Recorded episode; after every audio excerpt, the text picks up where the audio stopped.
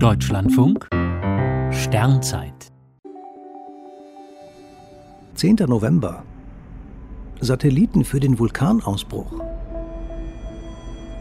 Nach dem Ausbruch des Vulkans Cumbre Vieja auf der Kanareninsel La Palma wurde das Copernicus Katastrophen- und Krisenmanagement aktiviert.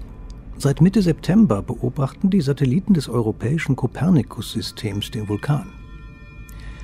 Zum Einsatz kommen vor allem die beiden Sentinel-2-Satelliten. Sie nehmen die Erdoberfläche in 13 verschiedenen Spektralbereichen auf.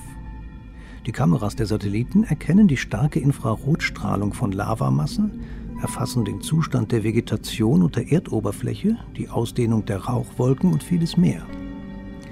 Die Satelliten haben aber nur dann einen guten Blick auf das Geschehen, wenn sie praktisch genau über La Palma ziehen. Alle zwei bis drei Tage ergeben sich exzellente Aufnahmemöglichkeiten.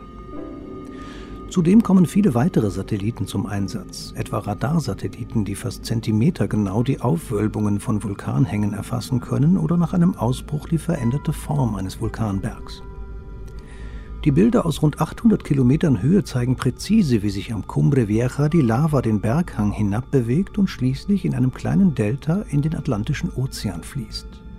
Aus dem All sind deutlich die zerstörten und noch intakten Gebiete auszumachen. Europa liefert mit seinen Satelliten des Copernicus-Systems immer wieder schnelle Informationen über die Lage vor Ort und das mit großem Überblick. Satelliten können solche Naturkatastrophen nicht verhindern, aber sie helfen, die Folgen zu mildern und die Menschen am Boden rechtzeitig zu warnen.